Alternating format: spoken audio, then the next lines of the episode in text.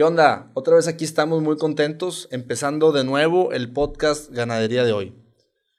En este podcast, en este nuevo comienzo y con los nuevos problemas que tenemos desde hace seis meses que no tocábamos el micrófono y el estudio, vamos a empezar con un tema que nos que, en donde todos convergemos y en donde todos estamos muy relacionados y estamos viviendo un estrés, sobre todo toda la gente de Nuevo León y todos los ganaderos y la gente agropecuaria del sector que está en las zonas rurales. Ahorita tengo una persona que admiro mucho, que aprecio mucho y, de quien he tomado muchos consejos y que este tema me lo platicó hace un año. Después lo viví en tu rancho, Adolfo, hace como ocho meses y me, volví a enamorar. Tengo aquí conmigo al ingeniero Adolfo Treviño Gil. Eh, eh, pues es un ingeniero agrónomo, hijo de un licenciado a quien también mi familia estima mucho, un abogado muy, muy renombrado, el, abogado licenciado Adolfo Treviño también. Eh, él es el presidente de los ingenieros agrónomos del TEC, es presidente de la Asociación Nacional de Razas Italianas, ¿es correcto? Correcto. Eh, y pues bueno, eres propietario y gerente de muchos ranchos, ¿no? Así es. Por favor, introdúcete tú. hombre, gracias. Bueno, la presidencia de los de IATEM fue hace tiempo, donde agarramos mucha experiencia. Ya este, nos tocó pues, participar en muchos eventos, crear muchos videos, mucha... Eh, es, bonito participar en ese tipo de, de, actividades gremiales en donde aprendes. Actualmente también estoy en el comité de de comercialización en la Confederación Nacional Ganadera, de organizaciones ganaderas. Ahí está la lana. Eh, sí, bueno, de ellos acá no, no está fácil.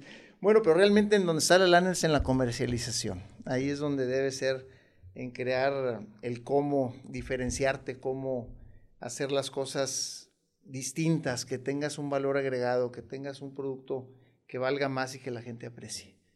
Entonces, eh, eh, hemos agarrado mucha experiencia por eh, manejamos una sola raza de ganado, manejamos varios ecosistemas, lo que es en el desierto, lo que es sistemas de riego. El desierto lo tenemos en Lampazos, tenemos sistemas de riego aquí en pesquería, eh, con sistemas rodados, muy temas muy controvertidos también en lo de la eficiencia del agua, que es parte de lo que estaría bien tocar en este podcast.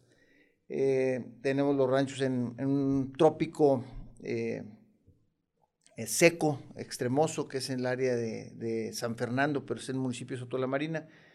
Y tenemos algo de sierra también en, Tamaulipas. Entonces, como manejamos una sola raza de ganado y hemos, eh, no andamos, bueno, ya probamos muchas otras uh, ganados, muchas otras razas y nos quedamos con una.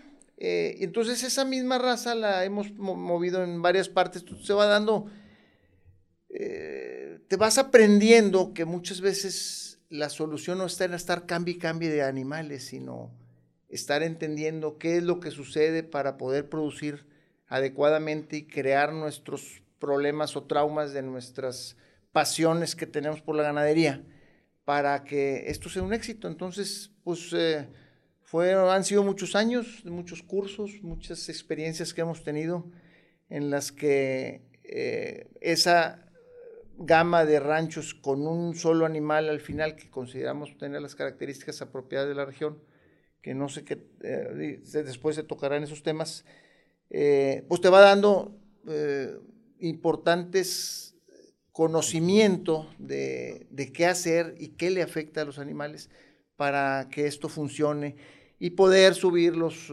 porcentajes de aparición que todos batallamos, poder tener un animal que no estés costeándolo con grano, que se desarrolle bien, que no le estás echando la culpa porque es muy grande o porque come mucho, o puras eh, teorías que considero que hay, mucho, mucho que hablar de cada uno de esos temas. Pero yo, creo, yo creo que, estás tocando temas eh, eh, que no son para los que te invité, pero, pero bien controversiales, que, creo que vale la pena que los platiquemos. Tú dices. Eh, a mí me da un poquito de risa en el buen sentido de la palabra de cómo la, la, moda nos va llevando a todos hasta ciertas preferencias y a veces la moda dice que hay que voltear la tierra. Ya van todos a voltear tierras. Y ahora la moda está en que, no, fíjate que la tierra hay que dejarla así y, que haya mantillo y que haya eh, materia orgánica que funcione como una especie de esponja y una especie de aislante térmico, etcétera, etcétera. Entonces, cómo las modas van, van haciendo que uno tome una decisión. Y en eso que acabas de decir, de repente hay modas que dicen, oye, es que una vaca chiquita te da un becerro y una vaca grande te da un becerro. Entonces, si partimos del hecho de que si yo vendo becerros, pues puedes medio empoderar esa idea. Pero ahorita tú decías que el dinero o el secreto de todo negocio está en la comercialización. La ganadería no es la excepción, ni la agricultura. Entonces, pues al final tenemos que vender carne. Al final tenemos que vender un ribeye de 10 kilos en vez de uno de 7. Eh, hay, hay, que ver todos los ángulos para poder tomar una decisión. Yo estoy de acuerdo con lo que dices tú. Eh, eh, si el animal es grande me va a producir más también. hay, un, hay un ejemplo que me lo platicaste tú. las vacas lecheras. Porque una vaca lechera te da más leche que una vaca jersey, por decir. Una vaca pinta que una vaca jersey. Pues porque la, la, pinta es más grande que la jersey. Y es más eficiente en, producción. Entonces, todo ese tipo de decisiones, todo ese tipo de modas, todo ese tipo de, de, de variables en la ecuación afectan a las decisiones. Pero ahorita, volviéndonos a encarrilar en el tema por el que yo quiero que nos estén escuchando y por el que yo quiero transmitir de una manera muy práctica. Y digo práctica porque los libros te pueden decir una cosa, pero al final lo que tú vives cuando lo quieres eh, poner en práctica o poner, eh, eh, echar a andar, los libros no te dicen todo lo, con lo que te vas a estar topando y yo creo que tú tienes un montón de años de, de errores y junto con ellos muchos aciertos. Este, eh, yo lo vi en tu rancho, eh, me gusta ser muy crítico y muy analítico eh, a modo de consultor cuando estoy en un lugar y contigo traía la boca abierta cuando nos vimos dando la vuelta. Este, en el rancho más desértico que tienes, ahora que conocí el, el, el, en donde tienes el riego, en pesquería, pues también más impactado todavía. Este, yo quiero que, digo, les platico a toda la audiencia, a todos nuestros amigos, que la permacultura viene de dos palabras compuestas. Eh, antes se entendía como una agricultura permanente y, y, fue evolucionando el concepto hacia una cultura permanente de mejoras continuas, de estar en armonía con, el, con la naturaleza. Pero todo parte en la permacultura del agua de cómo utilizas el agua, de cómo utilizas eh, todo tu ecosistema de tus 20, de tus 100, de tus 1000 hectáreas que tengas, eh, eh, con el agua que te llegue de paso, sea poca o sea mucha, qué es lo que haces con ella para absorber y que toda esa agua se quede en tu rancho a modo de producir más comida y también de tener unos mantos freáticos mucho más vastos, ¿no? Pero yo creo que lo platiques con tus palabras. Lo mío es teoría y lo tuyo va a ser pura práctica, Adolfo. Vamos a, me, invitaste por lo del tema de la permacultura. Bueno, es un término más fácil de entender. Yo realmente eh, es, es, un tema que se llama K-Line, es de, Darrell, Doherty, es el creador de este sistema, un australiano, que me tocó participar con él con Joel Benavides hace como 15 años se lo trajo y eh, para nosotros era una... No, entendíamos qué estaba haciendo, hablaba del carbono, de los bonos de carbono que debíamos de traerlos, de, que nos iban a dar dinero, que pues hasta ahorita no, yo no lo he visto, sé que ya hay algunas partes que sí lo tienen, pero toca temas bien interesantes que es en el manejo del agua. Y me llamó mucho la atención, pero el sistema empieza del keyline o keyline, que es un sistema de manejo del agua que parte de este señor. Luego vienen gentes como Eugenio Gras, que ya murió, eh, Humberto, Humberto Moro, que da este tema de permacultura. Y ellos, pues, es un tema ya viejo, pero es para diferenciar realmente... claro, es de los 70 más o menos. Sí tratan de hacer lo que era el holismo, el, manejar todo en conjunto, en armonía con la naturaleza. Y esos sistemas de permacultura, pues terminas haciendo una, con, primero, que es lo 99% es el agua, que es lo que digamos que, que, es lo que es el objetivo de este, de este podcast. Eh, terminas después haciendo tu rancho, sean 5, 10, 100, mil hectáreas, aprovechándolas al máximo, teniendo pues más actividades, más, eh, ya con agua empiezas, no, pues que ahora voy a poner abejas y ahora voy a poner sembrar calabazas y voy a tener unas vaquitas acá.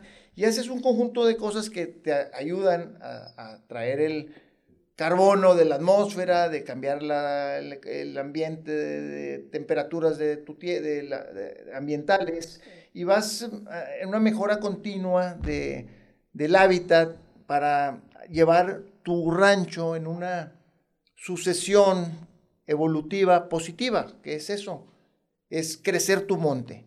Si tienes un monte de... Crecerlo en población o en altura. En altura y población. Son dos cosas que tienes que estar. Población de plantas. Cuestión población de plantas y tamaño de plantas. Mira, un suelo desnudo es lo peor que podemos tener porque es un comal de, de calor, ¿verdad? No, no, no amortigua nada.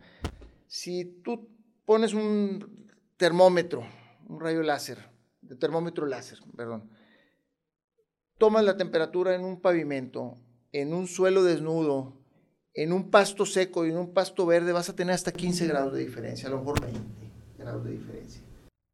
Entonces, oye, pues, pues ¿por qué no tenemos los suelos eh, pues cubiertos, verdad? Poblados. Eh, este, bueno, porque no manejamos bien el agua no manejamos bien las cosas. Los de la gente de Keyline, los de permacultura, abordan mucho ese tema y es muy importante. El otro tema de, crecimiento, uno es cobertura total, la otra es en tamaño también, la evolución de un monte, de, una, de, un bosque, la evolución de los bosques está clasificado en alturas, hasta que puedas llegar a tener los cocos, este, plantas eh, tropicales eh, y lo podemos ir haciendo. Claro que sí se puede. Eh, los ecosistemas son modificables, son cambiables.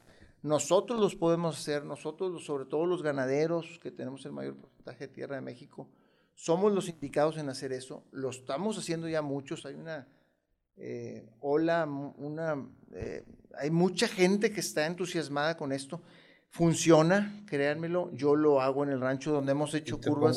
te pongo un paréntesis pequeño en esto que estás diciendo, creo que es, que es una herramienta tremenda este tipo de, de, de, modas que no, no se acaban de inventar, pero se pueden ver como una moda porque arrastran a gente eh, joven, a nuevas generaciones. Eh, eh, yo veo que la gente que se ha apasionado con la ganadería es cuando empiezan a decir, ah, bueno, entonces no contaminan. Ya ves que hay una campaña este, fuerte contra la ganadería y el tema agrícola. Eh, entonces, cuando les das el sentido de que lejos de contaminar, capturas carbono, que eso es combatir la contaminación, combatir el cambio climático, eh, eh, se empiezan a morar gente y empieza, gente joven, y empiezan a, tratar de levantar el predio del abuelo que nadie volvió a ir. Todos emigraron. Tú le llamas moda. Esto es aprendizaje, esto es cultura, esto es educación es que no le entendíamos. Yo soy ingeniero agrónomo. Eh, eh, los agrónomos éramos indeseables, eh, nadie nos quería contratar, era, un reto estudiar agronomía. Es más, la carrera desapareció aquí en el, en el estado, casi, digo, al menos en el tecnológico donde yo estudié. y ha bajado mucho el, el, eso, pero es por, por el no entendimiento de la naturaleza. Estos conceptos, si se aplican y se aplican en la escuela, olvídense esto, esto es ganar, ganar, es, es evolucionar, es, es, es, bajar las temperaturas, es, es mejorar el mundo, realmente funciona, pero es, es educación, necesitamos estar, mantenernos Fíjate que, que, que, yo he dado dos pláticas en la Facultad de Agronomía de la UNI y sorprendidos los maestros me dicen, oye, se estaban durmiendo los alumnos con otros ponentes y contigo se despertaron. Y, les dijiste, sin decirlo, eh, la clase que tuviste de labranza de tierra es puro pedo, güey. O sea, las pezuñas de las vacas te van a hacer ese trabajo y no vas a gastar diésel y no vas a gastar eh, eh, mano de obra, etcétera, etcétera. Entonces, digo, a lo mejor no te gusta la palabra moda, pero definitivamente es un gancho para las nuevas generaciones de decirles, claro que se puede hacer una ganadería diferente, claro que se puede hacer un trabajo en armonía con la naturaleza, con el medio ambiente, y, y yo le veo un potencial tremendo para arraigar pasión y para arraigar nueva gente. Es una moda sustentada, una moda positiva, es una moda que funciona, es una moda para mejorar. Exacto, bien, bien, lo, bien lo complementas. Moda no es eh, algo que va a pasar, esto está sustentado, esto está eh, argumentado. Ahora, tenemos, ¿cómo hacerle para difundir esto? O sea, eh, ahorita si ves la página de ese Dorothy, la cantidad de cursos que ha dado y, conferencias y podcasts y... ¿Y dónde lo vemos? No se ve, o sea, el crear dejar huella en esto, en el mundo, en México, en nuestra comunidad, en nuestros vecinos, es muy difícil. Eh, entonces tenemos que estar insistiendo, insistiendo, insistiendo. Nosotros, los, pues los que nos tocó afortunadamente estudiar agronomía, que ahorita me enorgullezco de la carrera porque estas modas o, o estos nuevos conocimientos, más lo que nosotros aprendimos en la escuela, oye, pues conjunta, claro. se, se, armonía, muy, es, funciona. Es lo que decía Steve Jobs cuando decía connect the dots. A veces no entiendes por qué tienes una clase que crees que nunca la usas, pasan 20 años y llega el punto en donde la usas y logras algo chingón. Entonces, ahorita lo estás con esta ejemplificando. Moda, funciona. Y existe, bueno, son otros temas, después vemos eso de de modas, bueno. Este, es que muchos temas. Bueno, seguimos con lo de, lo de, la, lo de la permacultura. Oye, sí, decías lo del K-Line. O sea, que no, lo, no lo veías. Y, y al final el K-Line está basado eh, eh, en un porcentaje grande de la permacultura, que después lo empodera Humberto Moro y le da más la función de perma. Pero, pero el que tú tomaste es K-Line Design. El, yo tomé ese K-Line Design, que es el la, el alma de, la, ¿Cuáles son los tres puntos que dices, no mames, esto cambió mi forma de hacer la ganadería? Bueno, eh, básicamente es uno, es bajar la velocidad del agua. Ese es el secreto. Bajarle la velocidad, del, agua. A ver, explícate eso. Eh, nosotros ahorita, eh, voy a mezclar un poquito el problema que tenemos en Nuevo León. Tenemos el río más rápido, o el segundo río más rápido del mundo, el río Santa Catarina. Oye, pues eso no es de enorgullecerse, es, una, es un tema, este... Es una oportunidad tremenda. Es claro, este, el río Mississippi pues, va a una velocidad muy lenta el agua, ¿qué va haciendo? Pues va, no es del término permacultura, pero va permeando, va... Enriqueciendo mantos enriqueciendo los mantos freáticos, los acuíferos, va despacito el agua, ahí van es navegable el río, eh, pero tiene sus diques, van ellos detienen el agua. Y nosotros, lejos de detenerla, le limpiamos el le limpiamos el canal para que se vaya rápido. Ah, qué bárbaros, mano. Qué, qué, qué, qué, falta de visión, qué falta de... ¿Qué les ponemos? ¿Más canchas o qué hacemos, No, yo sí sé, hay que hacer, hay que hacer un, un, un paseo de pura agua. Imagínate el río Santa Catarina con un chorro de diques. Entiendo perfecto, sí. Que vengas con diques deteniendo el agua, que, que vengas desde más atrás eh, deteniendo el agua, bajando esa velocidad para... para que no destruya, que, permee, que... Sí, sí. Para cuando se nos venga la época crítica como la tenemos ahorita, que ya es la, oye, se nos secaron las presas, qué bárbaro, ya tenemos tanto sin llover. Bueno, tenemos los mantos freáticos, tenemos los pozos, vamos a succionar agua de abajo eh, son temas difíciles. E, e, ese, ese tema es, es importante, el de la, la, velocidad del agua. El, el, em, el, bajar la velocidad del agua. ¿Pero cómo la bajas, Adolfo? Bueno, con, con, con O sea, con los diques que mencionabas ahorita, pero yo veo que tenías como regaderas, o ah, sea, metías el agua, la, la, la, desviabas un 2, 300 metros y al final tienes un monte mucho, muy alto comparado con el tu vecino. Sí, mira, el secreto es en, en sacar las, las aguas de los valles, de las partes bajas, y con, una, con un nivel, llevarla a una velocidad que baje, son 2.5 centímetros cada 50 metros, o sea, bien despacito que vaya fluyendo el agua. De la parte baja del, del, arroyo, subirlo con una desviación hacia las partes altas. El agua fluye de arriba hacia abajo El agua viene de la montaña y ¿a dónde va a parar? Al mar. ¿Qué tan rápido te la quieres llevar? Es, es el éxito que vas a tener en tu ecosistema, en, tu tierra, en, tu estado.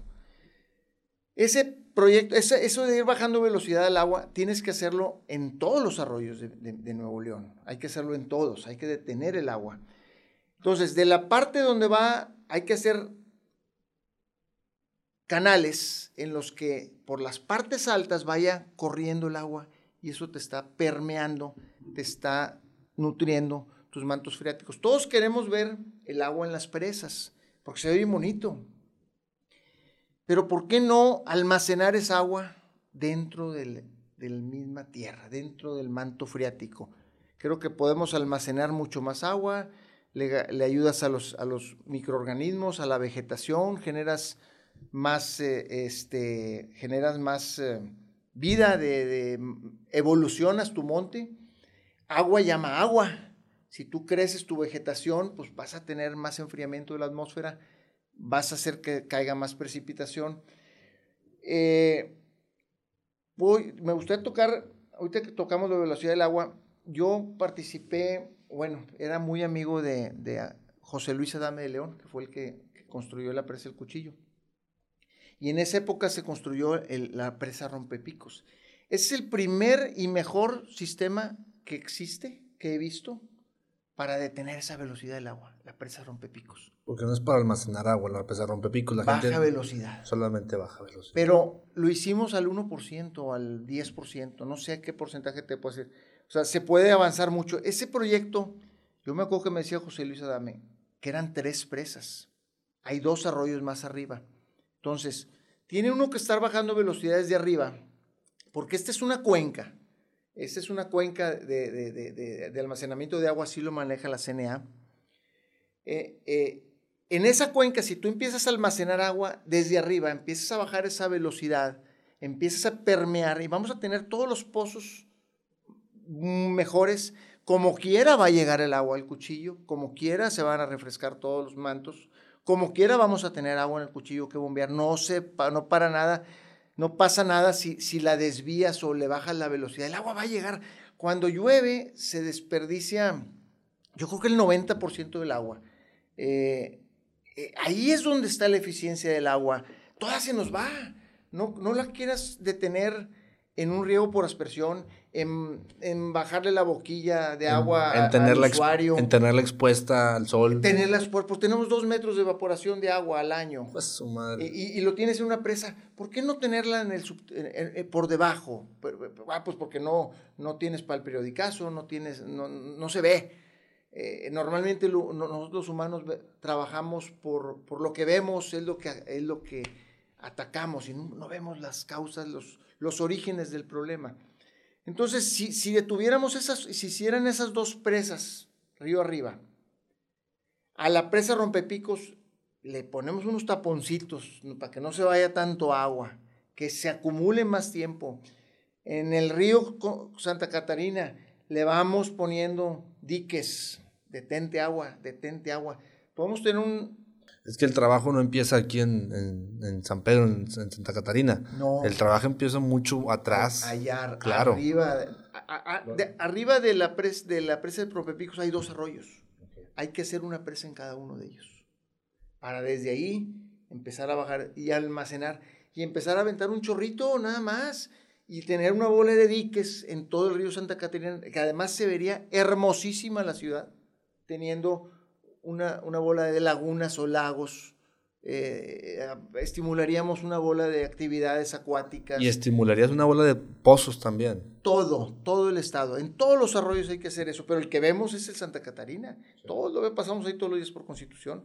Oye, estaría hermosísimo tener ahí uno. Que cuando se venga el agua, pues la vez pasada que pasó, pues arrasó, porque no teníamos que la detuviera. Con la presa rompepicos, exitazo. Pero es una, es una solución parcial. De muchas que ocupamos. es muy buena, pero una de muchas. Bueno, pero bajó la velocidad, ya no, ya no hubo el daño. Si hacemos las otras dos y hacemos otros dos diques, va a llegar el agua al cuchillo, pero más despacio. Vamos a, es, es, es ganar, ganar. ¿Qué problemas tenemos en esto de la, del K-Line? pues que pues, las leyes no nos ayudan aquí en México. Es prohibido detener el agua, es prohibido hacer presas, es prohibido desviar los arroyos, es prohibido este, hacer una presita para aguaje de tu ganado, siendo que vamos a retener agua, siendo eh, que, que es, es ganar, ganar, como te decía, para permear, porque yo quiero, a mí me gustaría meter el agua dentro del subsuelo para, lo que les digo, después tener un almacén grande, muy grande. Que la eficiencia del agua sea en, en detener el agua de, de, de, lluvia. Ahí está lo grande, lo fuerte, la, la, lo, que hay que, lo que hay que capturar. Sí, o sea, yo veo ahorita que en Nuevo León tenemos la gran oportunidad de de enseñarle a las nuevas generaciones, de repente me quejo yo, que no tengo agua en la casa, o de repente se queja mi esposa, pero yo no veo que mis hijos se quejen. Entonces, ya has de cuenta que, eh, oye papá, eh, no pusiste la tina para que cayera el agua de la regadera, porque con eso le vas a flochar, porque con eso le vas a regar las matas afuera, para que el jardín no se me seque. Entonces, yo creo que los niños, las nuevas generaciones están aprendiendo mucho más. Ese es un área de oportunidad que veo que, están, que estamos viviendo. Eh, pero si aprendemos como Estado, como sociedad, a, a no tener que estar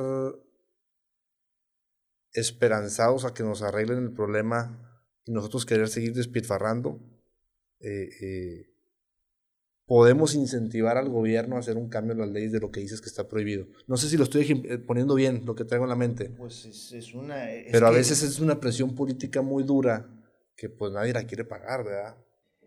Estarle echando la culpa al gobierno actual que no tiene agua no, no, no va por ahí. Creo que es todo, es todo un sistema que está detrás, que se le está afectando al gobierno actual definitivamente.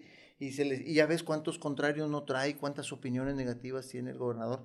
Yo creo que si tiene solución esto, sí debemos de trabajar en, en, en detener esa agua de Afortunadamente, tenemos la, la, la, lo digo yo que no estoy con él por conveniencia, sino por convicción.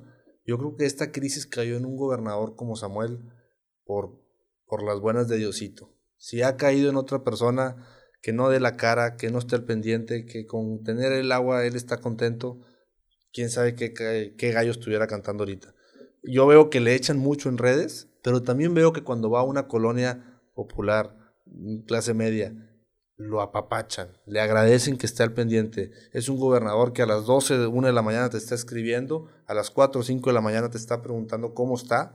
Entonces, sí creo que está haciendo mucho por esta crisis y está planteando cosas a futuro. ¿Ya viste el plan hídrico que tiene para el 2050? Estaba viendo. Este, tiene, cosas buenas de lo que estás diciendo. Sí, sí, sí, sí he visto algunos temas ahí. Eh, está haciendo las cosas, es una persona este, que tiene, quiere solucionar, pero pues oye, trae el broncón, no, no fue él. Ya lo trae arrastrando desde que se vaciaron esas presas, ¿verdad? De que, que no solo fue la evaporación y la falta de lluvia, que fue, porque yo sí vi esas descargas de esas presas en, su tiempo. Pero aunque no se hubieran descargado, se hubieran acabado. O sea, con el ritmo que traía. es que, oye, ¿desde cuándo se hizo la presa El Cuchillo? No sé, que tiene 25 años, eh, no sé, 20 años. Y la, cuánto ha subido la ciudad, las demandas hídricas en la ciudad han subido más del 50% y no hemos mejorado nada hídricamente, ¿cómo vamos a solucionar eso? Se viene esta sequía, pues sí, sí le pega a él. Este, pero bueno, lo, lo, va a solucionar. Yo, yo quería, sí quería con este tema que platicamos, pues, pues exponerle este, esta solución, que se hagan esas presas allá arriba, que utilicen el río Santa Catarina como un paseo este, turístico, que puede ser como turístico, pero con fines más allá de, de, de solución de, los mantos freáticos. De enriquecer todos los pozos. La macroplaza tiene unos pozos tremendos que están muy afectados ahorita que eso sería una solución tremenda, ¿no? Para todos los sistemas, todos los arroyos deben de trabajar. Eh, eh, necesitamos hacer más presas, necesitamos que las leyes cambien, necesitamos construir, detener el agua. El agua no la queramos ver arriba viéndola. El agua se almacena abajo, en el subsuelo. Vamos haciendo eso y, esto cambia, cambia totalmente. El otro tema son las curvas de nivel. Allá iba la segunda pregunta. el Keyline Design te decía mucho de las curvas. ¿Cómo, se hacen? ¿Cómo las hiciste? ¿Cómo las empezaste? ¿Quién te las diseñó? ¿Tú? ¿Con qué herramienta? E, es muy sencillo, mira, eh, este, ya el Google Maps eh, tiene ya muchos sistemas este, que se pueden aplicar, pero hay que aterrizarlos. Hay, hay personas que, hay un ingeniero leal que me, me diseñó a mí em, eh, las curvas, me las dio en un plano, en un plano topográfico, me, me, me pidió mi plano, me, las, coordenadas. las coordenadas, me dio las curvas, se las pedía cada medio metro de diferencial de, de, de altura, y me dijo por dónde debían ir, y me dijo que, en un GPS de los que usábamos antes, no, no el GPS que usamos ahorita el teléfono para llegar de Waze y de Google Maps, no, el, GPS de coordenadas que te marca. De exploración, por decirlo. De exploración, el de tracking, el, un tracking que vas, que te graba por dónde vas. Grabas esa ruta, ese, ese track, se lo pones a tu tractor, a tu máquina. Claro, papá lo hizo. Y traes medio metro de diferencia, de, de, de distancia, de error, pero si lo haces con un buen bordeador, la curva, esa pequeña error que puedas tener, este, pues, no pasa nada, aparte se trata de detener el agua, ¿no? De, que, ganes, ganes tiempo. O, bien puedes usar un láser que también es muy barato, no están caros los sistemas láser de... Yo tengo el sistema láser, tengo los dos. Este, pero bueno, hablando de lo práctico, eh, con ese GPS, con el Google Maps, Oye, pues te arrancas haciendo las curvas, cuesta, y, aparte no son eternas, le tienes que dar cada año su, cada dos años su, su, su, su, su mantenimiento. A, mantener, ¿verdad? Porque... Pero la primera vez es la fuerte, las demás son... No, es que ya se te empieza a venir la cobertura vegetal. Y lo haces con alegría. Pues no, me estás viendo todo, pero y, y en todas las curvas de nivel ves esa evolución, ves, oye, aquí estaban las plantas bien chiquitas y mira, ya están de mi alto y, lo, ves, palpas y con la pasión que tenemos todos nosotros que nos dedicamos al campo, de estar ahí, no, hombre, este, eres feliz, e-, eres feliz como, como, como, como tenedor o tenedor de tierra, porque estamos parcialmente cuidando esa tierra, que, ese pedacito, porque vivimos muy poco tiempo. Pero hay que darle, esa mejoría es muy buena. Bueno, entonces esas curvas de nivel son dos planes conjuntos. Desviar que es prohibido, claro, desviar los cauces, este, y, la, y combinado con las curvas de nivel, tu, tu rancho cambia en un año. En un año es otro. Abismal. Abismal. En cinco años es, es otra vegetación, es, es, es otro ecosistema, es otra vida. Eso, en conjunto, nosotros que somos ganaderos. Pero a ver, eh, yo no quiero que se vaya la gente con un mal error o una, una mala idea de lo, lo que dices prohibido. no, no, es un río San Juan o no es un río Pilón lo que estás desviando, es, es son arroyuelos o arrochuelos que se generan, son cañaditas que se generan. Son prohibidas. ¿A poco? Sí. Sí, la ley no lo permite. Pues hay que cambiarlo, ah, Entonces habría que definir que, yo pienso que si se definiera, bueno, los caudales que vayan hacia el consumo humano, como el, San Juan, bueno, pues darle su, para que se llene esa presa. Pero, insisto, también si los dejas libres es peor, porque ¿de qué te sirve tener el agua abajo? El agua la necesitamos arriba. Ya ves, Las presas deben ser arriba, no abajo. Claro. Lo que están haciendo allá en Montemorelos, la presa, esa libertad, wow, wow Así debe ser, las presas arriba, no acá abajo, donde ya, y luego, ya se te fue el agua, ah, ahora regrésala. ¿Sabes cuántos caballos se utilizan ahí? Las cuántas plantas, son como cuatro plantas de bombeo. no recuerdo, ya hace muchos años fui allá. Cada motor es de 800 caballos de fuerza, usa como 6, 8 motores a la vez para estarnos trayendo el agua. O sea, se nos va y luego regrésala. O sea, no entiendo, ¿verdad? Mejor vamos haciéndolo al revés, ¿verdad? Sí, sí, sí, sí. Que es el acueducto 6, ¿no? Sí. Allá vamos a traer del, del, del pánuco ahora. Regresa la hora. Vamos a capturarle las montañas. Vamos a, a, ponerlas en nuestro manto friático que no nos cueste. Vamos aprovechando que sea ganar, ganar. Es igual con el agua negra, es otro tema este, que se puede tocar también, que pues, yo también me crié con el agua negra desde chiquillo, ¿verdad? Y, y todo, cualquier error que cometías en el rancho, te moría una vaca, ah, es por el agua negra. Eh, pasaba una ronchita, es por el agua negra. Hay zancudos por el agua negra. Hay moscas por el agua negra. Oye, nos quitaron el agua negra, ah, pero todos trabajábamos. Teníamos lechería, teníamos, hacíamos pacas, hacíamos, todo el mundo tenía trabajo. Quitan el agua negra, eh, como quiera hay zancudos, como quiera se murieron las vacas. Como quiera ronchitas, como, como quiera, todo, todas las mismas enfermedades están. Lo que sí ya no hay trabajo y nos llenamos de depósitos, nos llenamos de, de vicios, nos llenamos de, de depósitos te refieres a expendios de cerveza, de cerveza, de cerveza drogas. Eh, ya la gente no trabaja, no, no, ya, ya no es, eh, ibas hacia dulces nombres. Todo el mundo tenía un tractor, todo el mundo tenía una empacadora. Ahorita, puros depósitos de cerveza. Oye, ¿será correcto? O sea, y luego ensucias el agua negra, gastas un dinero en la planta de aguas negras, la vuelves a hacer al arroyo no va 100% limpia, no te sirve para los pescados y ya le gastaste un dineral. Híjole, es otro tema que habría que, que discutir, que es perder, perder, perder, perder, cosa que tenemos 13 mil litros por segundo que estamos tirando y volviéndonos a reciclar y gastar y gastar. O sea, como que hacemos las cosas al revés. Ese es mi punto de vista. Hijo de su madre. A ver, si no, si no le avanzo, no le avanzamos. Este, me paso, aquí me, me, mencionabas, no es el tema, pero quiero tocarlo porque, porque en temas ganaderos es, es algo que yo he pregonado mucho sin un sustento, nomás por un tema de que me gusta el animal, me gustan las vacas, me gusta el ganado, me gustan los animales en sí, no nada más las vacas. ¿Por qué mencionas, o, o, o más bien dices que tuviste un, un, un curso de manejo de ganado sin estrés? ¿Cómo es eso? ¿Y por qué es bueno ese sin estrés? Bueno, mira, antes de cambiar ese tema, todo lo que manejamos ahorita de Keyline y de... Ajá. Va en conjunto con el manejo regenerativo, que ya has tocado todo esto. Mucho. Todo eso debe llevar a la par, son las dos cosas. Otro tema que se debe llevar a la par como ganadero es el curso, es, es el manejo de ganado sin estrés. Pero no nomás es por animalista, no nomás es por... por... Es para es pa, es pa tu bolsillo. Eh, eh, es, o sea, esos argumentos son los que quiero escucharte. Sí, o sea, el ecologista y el del otro, pues también feliz porque pues tratas bien el animal. Pero no lo vean por ahí, en tu bolsa, el manejar el ganado adecuadamente, porque el principal herramienta de ser ganadero es la chicharra, es el grito, es, es, es el las maldiciones. Haz de cuenta que estás en la lucha libre cuando estás en un corral ganadero.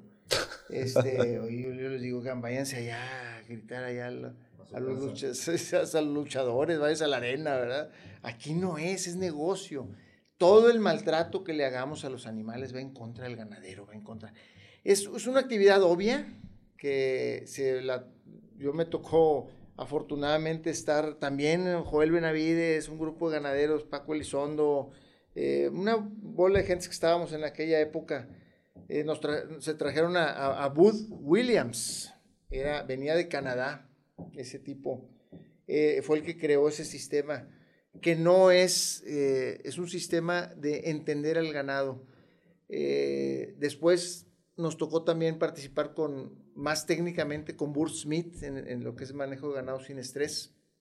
Eh, Burt Smith es más técnico, elaboró un libro, lo hizo más en forma. Ha habido amigos, mi maestro, este, director de mi carrera, Paco Elizondo, se, se ha esforzado mucho en dar esos cursos. De, Paco Elizondo.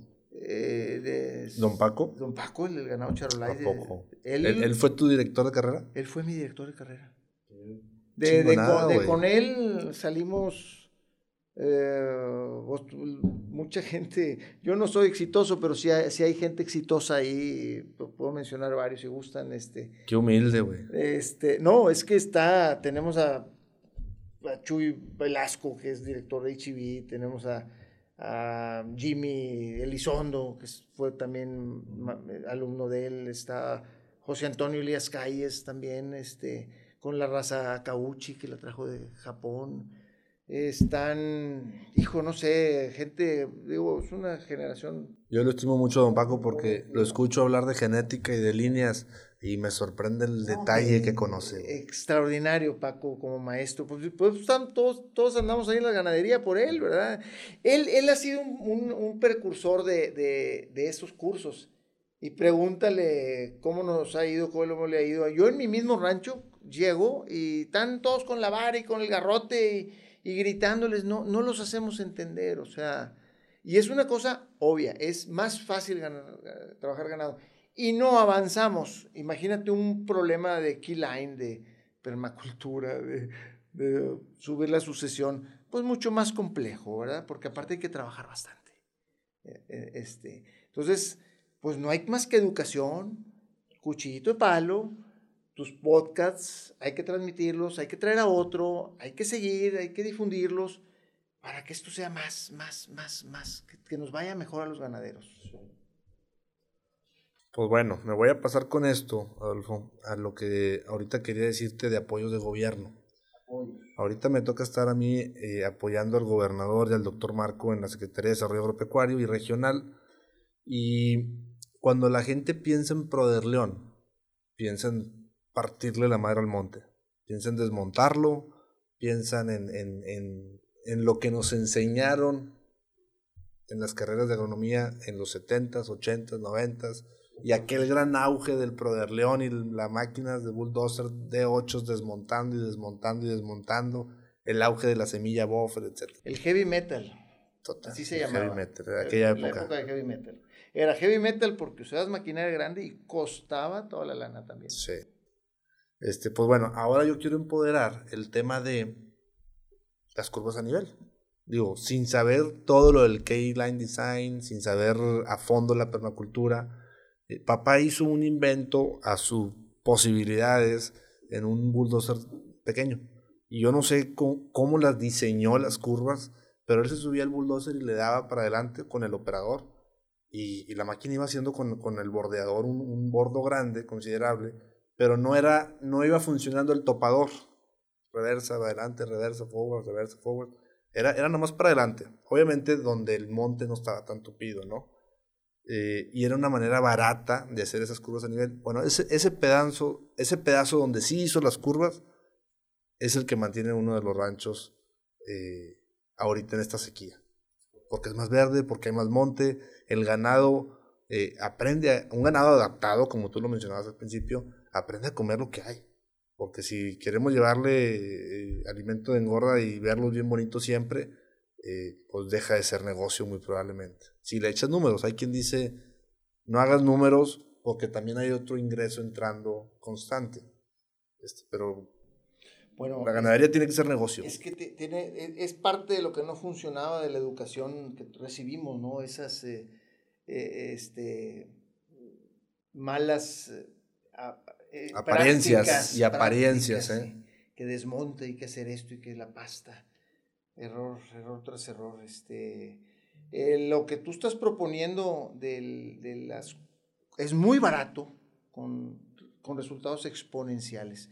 Ya el Pro de León como que ha bajado de, de, auge porque pues cuesta bastante para nosotros los productores, ¿verdad? Y aparte tener muy poca maquinaria y pues no te llega, ¿verdad?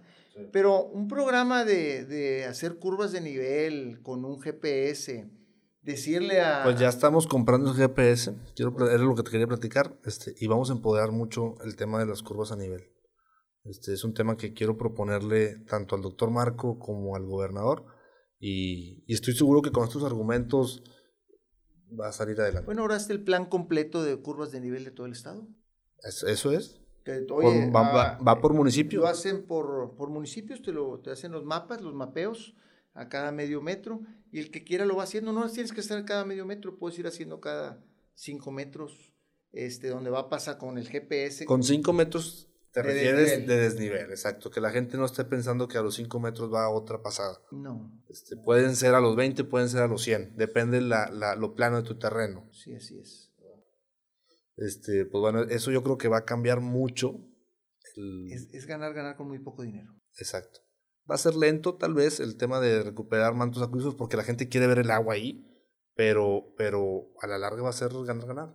Hay que cambiar eso. El agua no la queramos ver arriba. Es, es falso. Es, es, es falso. Oye, al principio, a ver, para empezar, no te escuché decir qué es lo que querías. Yo sí sé, pero quiero que le ah, platiques. El, ganado. Bueno, es que no era la, la, el objetivo de la plática. Nosotros somos creadores de, la, de una raza italiana un poco controvertida y no muy popular eh, erróneamente, eh, que es la raza chianina. Es una raza italiana que es eh, tiene unas características extraordinarias de desarrollo. Una rusticidad de miedo también. Eh, es rústica. de miedo me refiero fregona, ¿eh? Sí. Su, su adaptabilidad es, es, es, es, única, tiene características en las que naturalmente crece más, naturalmente se desarrolla, naturalmente se defiende que no lo estamos observando, ahí sí nos vamos, por eso usa la palabra modas. En las razas de ganado se usan mucho las modas. Ahorita, pues ya sabes cuáles son las que están de moda, los negros, ¿verdad? Este, que pues, pues ahí sí son modas porque no tienen sustento, ¿verdad? Porque nuestro ecosistema es diferente. En la raza esta le, hay controversia en el origen de la raza. Yo a lo que he visto de la raza y he ido, está participado en congresos en, en, en, Italia, con ponencias, se me ocurrió decir que eran vocíndicos. No, hombre, los italianos se me pusieron como, se enojaron, ¿verdad? Y pues tenían razón, no es un vocíndicos. Eh, yo tengo fotos de cebú igualito que las vacas este, quianina, que son, son los cebús africanos. Entonces, eh, al ver esto, ver la situación geográfica de Italia, eh, que el origen de las razas de ganado son eh, de África, pues yo pienso que esta raza, por las fotos que tengo de ese ganado y las referencias de las islas, como, y que había mucho mercadeo en barcos, esos animales llegaron ahí, se desarrolló en forma natural, o sea, esta raza tiene un desarrollo natural, no es el, el, humano, no la desarrolló como la Belgian Blue y las razas sintéticas este, que las conocemos. Eh, así la dio la naturaleza, así nos la entregó, millones y millones de años, aislada, adquirió características en donde había sierra, había pantanos, había costa, la naturaleza nos regala ese material genético que aparte crece más y tú dices es que cuesta más mantenerlo. Yo no sé si cuesta más. Si tu, si tu ecosistema te lo da, lo puedes sostener, pues vamos a criarla. Mientras a ese animal no le des comida en la boca, pues la puedes criar. ¿Cuál es el problema de México? Pues díganme qué raza de ganado es de aquí. ¿Qué raza es la de aquí? A ver, ¿Conoces alguna raza autóctona? Yo no, yo no, les, no sé cuál sea. ¿Nativa de aquí? Nativa, pues está el ganado, el Longhorn, ¿verdad? Pero, pero pues no, no, no, no se desarrollaron. Aquí no sé. Yo sé que el ganado bovino no viene de, de México, ¿verdad? Entonces, ¿qué significa eso? Pues que aquí en México pues hay deficiencias nutricionales, en donde me gustaría que nos pusiéramos las pilas los técnicos para que nos digan qué le falta exactamente y que hagamos las cosas bien eh, para que un ganado de una talla moderada o, al, o grande pueda subsistir sin necesidad de estarle dando grano. Nosotros lo tenemos perfectamente bien controlado todo eso. El ganado se desarrolla perfectamente bien. Tu ganado come monte, tu ganado come, arriba, come al medio. Es una cabra, es una cabra, no tiene que estar comiendo abajo, come, le gusta más comer arriba. Platícanos del, del, bueno, yo le decía chianina. Es quianina. Este es quianina. Platícanos, es un ganado alto, bajo. Es un ganado. yo lo conozco, pero quiero que le expliques a es la, es la raza más grande del mundo. Pero no nacen grandes, como todos, ah, vacotas, no, espérate. O sea, una vaca empieza a que se tardan mucho en parir. Se tardan mucho en parir porque los equivocamos los ganaderos, porque no estamos haciendo las cosas bien. Si se tarda es por culpa tuya, ganadero. ¿Por qué? Porque aquí en México no somos, no es la raza autóctona, no es de ahí, entonces hay que darle lo que le falta.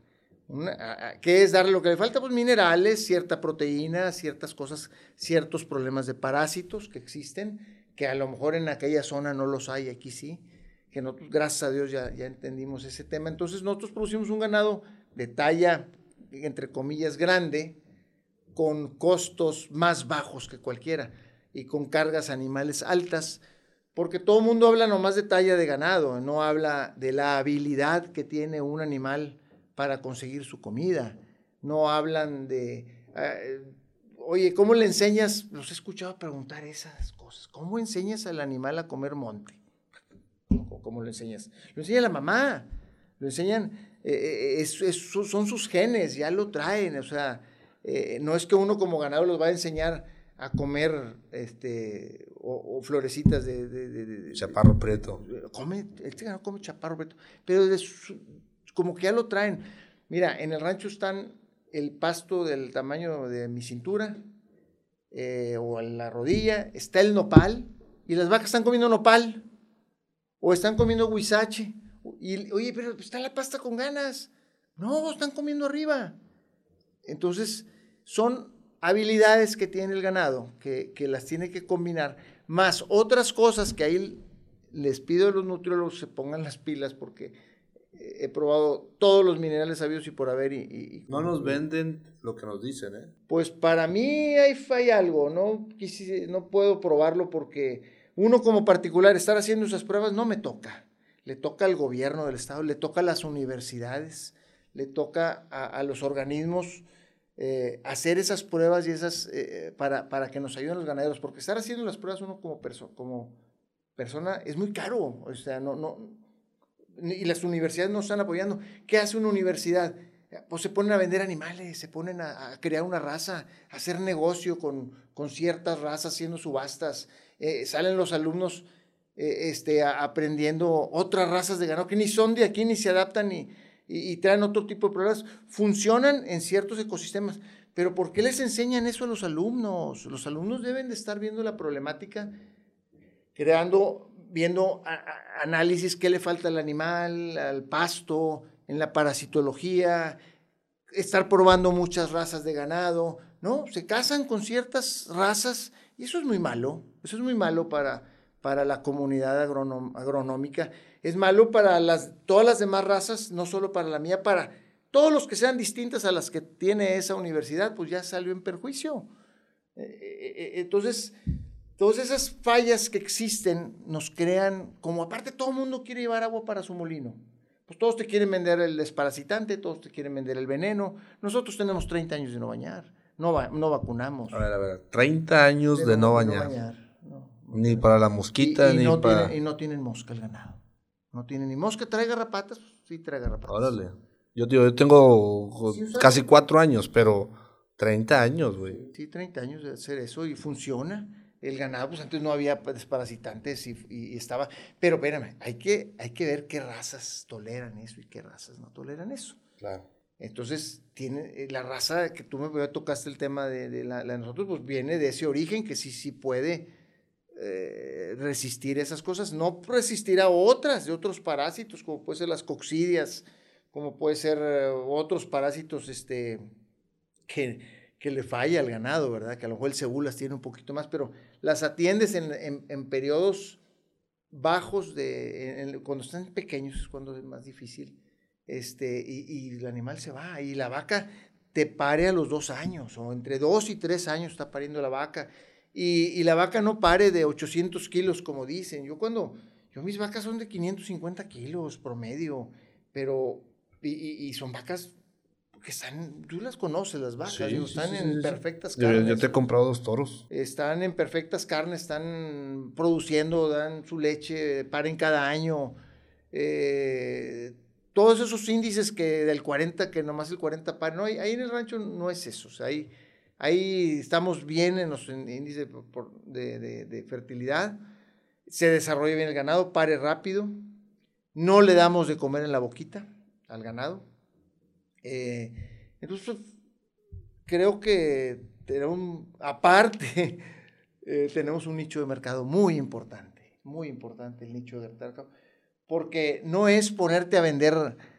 El nicho de mercado es en, el tipo de carne que tiene el ganado quianina. Es, es una carne históricamente mejor. Lo, viene desde los romanos. Seleccionaban los romanos por su calidad de carne desde aquellas épocas cuando ganaron una guerra. Este, es lo que le daban a, los, a los que ganaban la, la batalla, aparte mucha cerveza, ¿no? había mucho vino, este, pero parte era la carne, usaban el ganado para, para, para transportarse, para tener leche, para... Eh, había una selección también en calidad de carne, todos los chefs italianos adoran la carne eh, italiana, está la bisteca, la florentina, un corte famosísimo en Italia, eh, caro. Entonces es una carne que tiene historia, que tiene, eh, que tiene el, por, el, ser diferente a las demás. Porque poner una carnicería para estar compitiendo con los monstruos de ganado negro, este, pues, pues eh, ¿cómo vas a competir? Lo platicábamos hacer pues con, precio, era más barato. Y cuando tienes un producto diferente, no. Tenemos precios más caros, tenemos, entonces tenemos ya una empresa eh, que vende, comercializa carne, se llama Tuscan Carol USA, eh, está en El Paso, Texas en la que en las competencias de calidad en sabor, en suavidad, ganamos los concursos. Y lo reto... Los Olvídate del, del, juguito mágico de papayinas y No debe ser eso. Es que al momento de... Yo, yo, sé que no, nomás lo quiero dejar claro aquí a la audiencia. ¿verdad? No se le pone nada de eso, no es posible. Al poner esos productos no se debe ni siquiera llamar carne. Deberíamos tener otro término. Es correcto. No debemos de confundir a la, a la, población, al consumidor. Pero bueno, ya, ya se confundió aquí en México eso. Eh, eh, esta, esta, carne eh, no es, la, es carne con sabor, con la grasa que debe ser. No estás vendiendo chicharrones como lo hacen otras razas. Chicharrones caros, pues, digo, mejor vete a la Ramos. Este, que están muy buenos. Están muy buenos. Salsa verde. Este, la, la otro, los otros chicharrones es muy cara, trae que, en el caso nuestro, un bistec de, de, la raza nuestra, no dejas nada, del, no, hay desperdicio porque no... Crea, eh, metes marmoleo en la carne, eh, pero no creas grasa externa. Entonces no traes mucha merma, cosa que las demás, las razas esas este, grasosas, pues te comes la mitad del bistec y el otro, pues te lo comes porque estaba bien caro. Este, la, la, mantequita te costó 3 mil pesos el kilo, pues ahí te lo estás embarrando. Este, eh, pero sí, sí, muy buen sabor también, pero pues es, manteca, ¿no? Finalmente e, es, grasa, que no es que sea mala, pero bueno, nosotros como carne tenemos un lugar muy especial, un potencial tremendo, somos pocos, pero pues ¿para qué queremos ser muchos y estamos jalando a todo dar, vamos, nos va dando tiempo para ir desarrollando bien los negocios. Pues con ganas. Oye, volviendo al tema. A ver. Lo está muy padre hablar de ganado. Yo no, nos podemos pasar. Decía papá, me, me falta aire para seguir hablando de esto que me gusta. Eh, volviendo al tema del agua, de lo que estamos ahorita eh, estresados.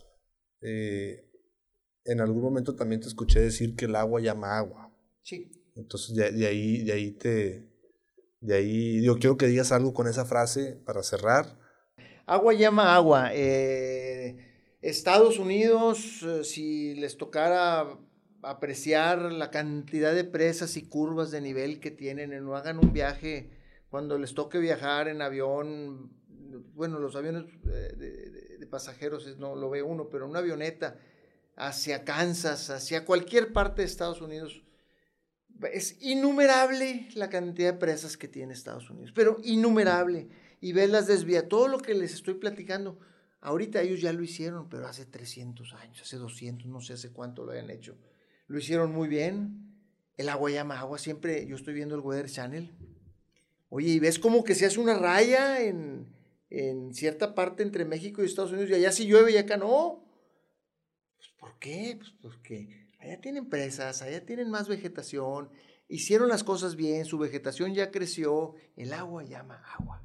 Este, ¿Por qué llueve más en Montemorelos? Pues las sierras, eh, más fresco, más verde, más vegetal, llueve más allá.